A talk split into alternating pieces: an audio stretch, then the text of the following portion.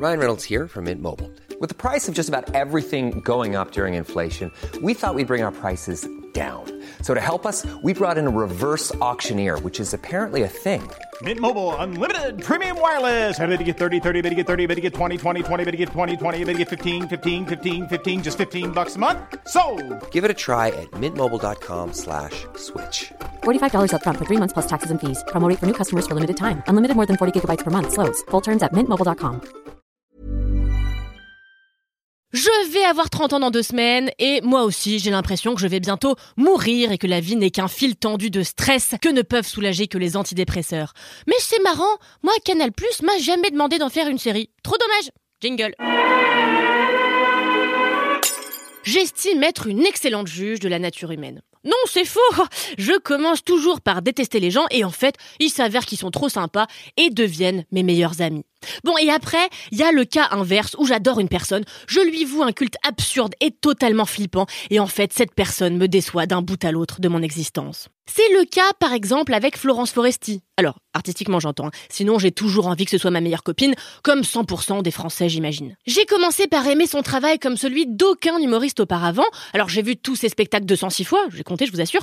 Donc, on a Florence Foresti fait des sketchs, Labribus, Motherfucker, Madame Foresti, évidemment, épilogue, en passant évidemment par ses sketchs à On a tout essayé. J'aimerais d'ailleurs accorder une pensée émue à Anne-Sophie de la Coquillette, Brigitte et Dominique Pipot, mais aussi ses imitations de Madonna, Ségolène Royal et Isabelle Adjani dans On n'est pas couché. Je précise, mademoiselle Adjani, que vous jouez en ce moment au théâtre le rôle de Marie Stuart, reine déchue. Reine d'Écosse, Oui, d'accord. pas reine déchue. Ça, ça- ça n'empêche pas. Manifestement, vous n'avez pas vu la pièce, qui ne m'étonne guère. Alors aussi, ses performances au César, son courage de n'être pas venu après l'attribution du César du meilleur réalisateur à Polanski, bref, Foresti, c'est pas la moitié d'une rondelle de salami, c'est moi qui vous le dis. Mais malheureusement, depuis Épilogue, quelque chose s'est brisé. L'image d'Épinal qu'elle incarnait, pour avoir toujours singé le monde, les femmes, les hommes et son temps avec une verve si malicieuse, celle qui n'appartient qu'à elle, cette image d'Épinal s'est effritée, parce que notre bonne Florence n'échappe pas, malheureusement, aux grands écueils des humains dans le temps. Elle est devenue la spectatrice désabusée de son époque, livrant certains sketchs qui frisaient la vieille connerie. Mais ça n'avait pas suffi, personnellement, à me faire ravaler mon amour, ni à faire ravaler le sien, aux Français, puisque patiente et encore tout est prise de cette artiste flamboyante et protéiforme d'aujourd'hui 48 ans, j'en voulais encore. Pourtant, D'année en année, le travail de Foresti se focalisant de plus en plus sur elle-même, ce qui est, je vous l'accorde, le pivot de l'exercice du stand-up, j'avais commencé à trouver dommage cette frénésie narcissique quasi automatique, ces performances nombrilesques détaillant chacun des avantages de sa vie de star, de sa vie de maman, de sa vie de propriétaire de chien. Les personnages qu'elle avait esquissés à la télé, Foresti les avait abandonnés pour ne plus s'intéresser qu'à elle-même et à scruter la moindre de ses réflexions existentielles. Pourquoi pas, hein, c'est un style. Personnellement, j'aime davantage le spectacle vivant quand il est tourné vers les autres, qu'on y présente des personnages écrits ou des personnalités singées, plutôt que lorsqu'il est simplement le théâtre d'une thérapie auto-analysée. Qu'à je ris toujours aux farces de Foresti, souvent universelles, quand elles parlent de maternité, de la mort, de sa mort bien sûr, mais aussi quand elles le sont moins, justement, universelles. Et que Foresti décrit la vie de femmes connues, peut-être la préférée des Français. Difficile de se projeter dans son quotidien quand on n'est qu'un gueux dans la masse informe de ses spectateurs.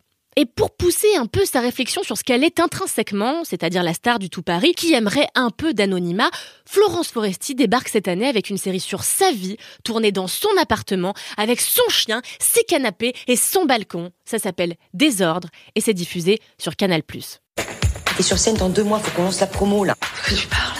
Mais écoute, Flo, tu nous as parlé de ça hier. T'as dit, je rêve de faire... Ah, ça, c'est style à la française. C'est pas mal, t'en penses quoi, toi, Bernie? Oh bah moi je trouve que c'est de la merde, c'est de la merde. De toute façon, tout ce que vous faites, c'est de la merde. Quoi? J'annule. Euh, oui. Cette semaine, les deux premiers épisodes, teasés depuis quelques jours grâce à une bande-annonce délicieusement montée, ont fait les beaux jours de la chaîne et d'un public qui n'en a jamais assez de Foresti. Désordre, c'est l'histoire de Florence qui occupe son célibat en se mettant des caisses au champagne avec ses copines, en draguant un beau vendeur de chaussures, en essayant le yoga et surtout en angoissant.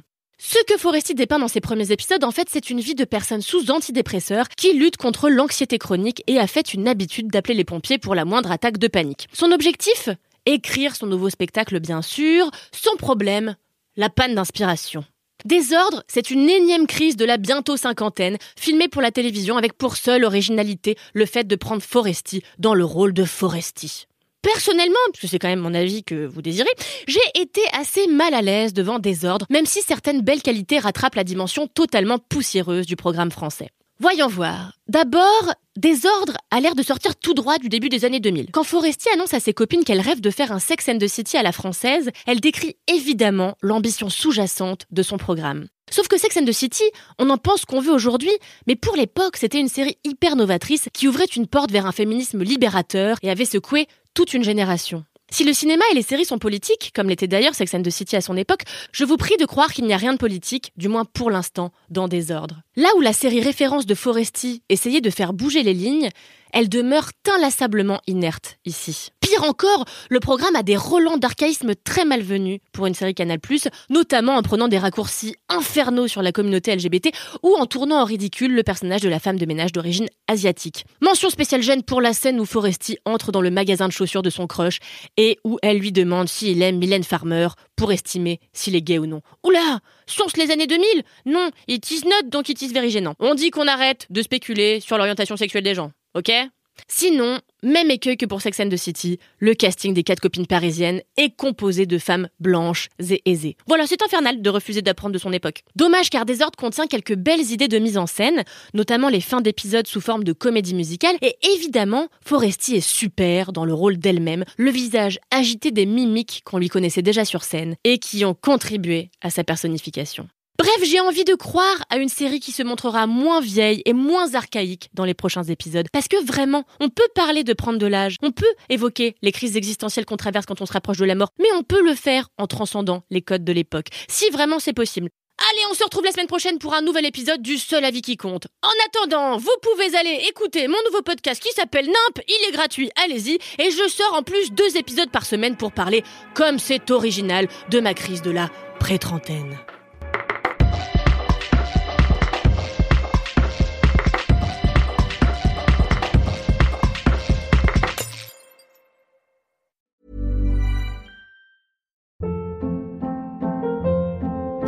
Hold up. What was that? Boring. No flavor. That was as bad as those leftovers you ate all week. Kiki Palmer here, and it's time to say hello to something fresh and guilt-free. Hello Fresh. Jazz up dinner with pecan-crusted chicken or garlic butter shrimp scampi. Now that's music to my mouth. Hello Fresh. Let's get this dinner party started. Discover all the delicious possibilities at hellofresh.com.